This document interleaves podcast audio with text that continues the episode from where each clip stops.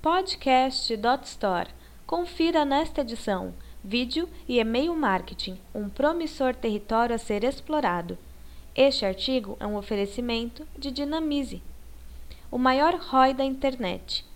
Que o e-mail marketing é a mídia com maior ROI na internet, ninguém discute. Assim como ninguém discute que uma imagem, ou no caso um vídeo, vale mais do que mil palavras. Mas então, por que o vídeo no e-mail marketing ainda não decolou? Especialmente após o HTML5 incorporar o streaming de vídeo como uma de suas principais inovações. Vou elencar alguns motivos e depois emitir minha opinião sobre qual é a principal razão. Confira. Compatibilidade. Infelizmente, apesar do HTML contemplar vídeo, poucos programas de e-mail ou webmail são totalmente compatíveis. Que eu saiba, os dispositivos e programas da Apple reproduzem vídeo no e-mail. O Thunderbird também seja rodando em Windows ou Mac. Mas os webmails do Google e Yahoo não tocam vídeo.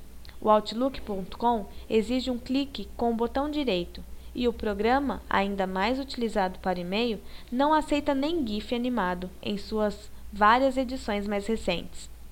Para contornar este campo minado da compatibilidade, existe a possibilidade de criar um código HTML para newsletter que contemple diversos formatos de conteúdo do vídeo, ou seja, o vídeo full, uma versão GIF animado do vídeo e um frame estático para ser clicado, e que abre o vídeo numa janela do navegador do destinatário.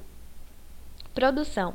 Hoje em dia, apesar de assistirmos a vários vídeos de, de, produção caseira e até gostarmos de vários deles, ao se usar vídeo para uma marca, é fundamental que exista todo um cuidado na produção, mesmo que seja para produzir um vídeo com jeito caseiro. Ou a marca pode ser seriamente afetada e exposta ao ridículo. Logo, uma campanha de e-mail marketing que sempre se vangloria de ter um custo relativamente baixo começa a exigir um orçamento maior, especialmente nos campos em que os anunciantes não costumam produzir vídeos para outras plataformas, como TV ou site, por exemplo. Domínio da linguagem. Fazer vídeo para e-mail marketing não é fazer vídeo para a televisão ou para o site. Não creio que existam muitas pessoas ou produtoras com coragem suficiente para levantar a bandeira de especialistas em vídeo e e-mail marketing e que entreguem de fato o que prometem. Nem os próprios consumidores estão habituados a assistirem vídeo no e-mail. Logo, os anunciantes não sabem a quem recorrer para lhes ajudar a produzir suas campanhas. Conclusão: Apesar de itens apontados o principal motivo, em minha opinião, é a falta de ousadia, falta de iniciativa. De uma maneira geral, os players de um mesmo segmento de mercado vivem uma rotina de clonagem em marketing. Observam e copiam os movimentos de seus concorrentes, e os concorrentes fazem o mesmo. Um bom exemplo disso, em se tratando de e-mail marketing, é que as newsletters de concorrentes de um mesmo segmento são praticamente idênticas, basta trocarmos o logotipo de uma empresa pela outra. As empresas do mesmo segmento sempre copiam umas das outras, pois parece seguro fazer isso, mas a médio prazo não é. Portanto, inove. Quando uma empresa inova, ousa em marketing, ela toma uma decisão de risco, mas se tiver sucesso, isso é recompensador.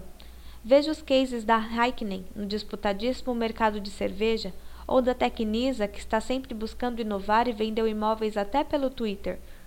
No caso do e-mail marketing com vídeo, os riscos são muito menores, dadas as dimensões de custo e impacto para o negócio, mas os resultados igualmente são compensadores. É um território praticamente virgem, clamando para que alguém finque sua bandeira e comece a explorá-lo.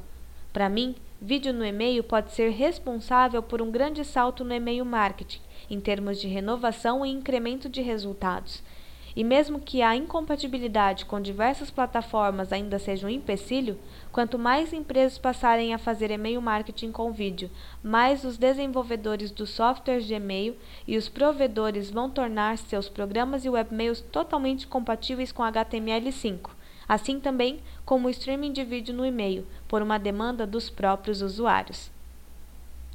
Artigo por Rodrigo de Almeida. Este artigo foi um oferecimento da Dinamize, para ouvir outras gravações, acesse podcast.dotstore.com.br.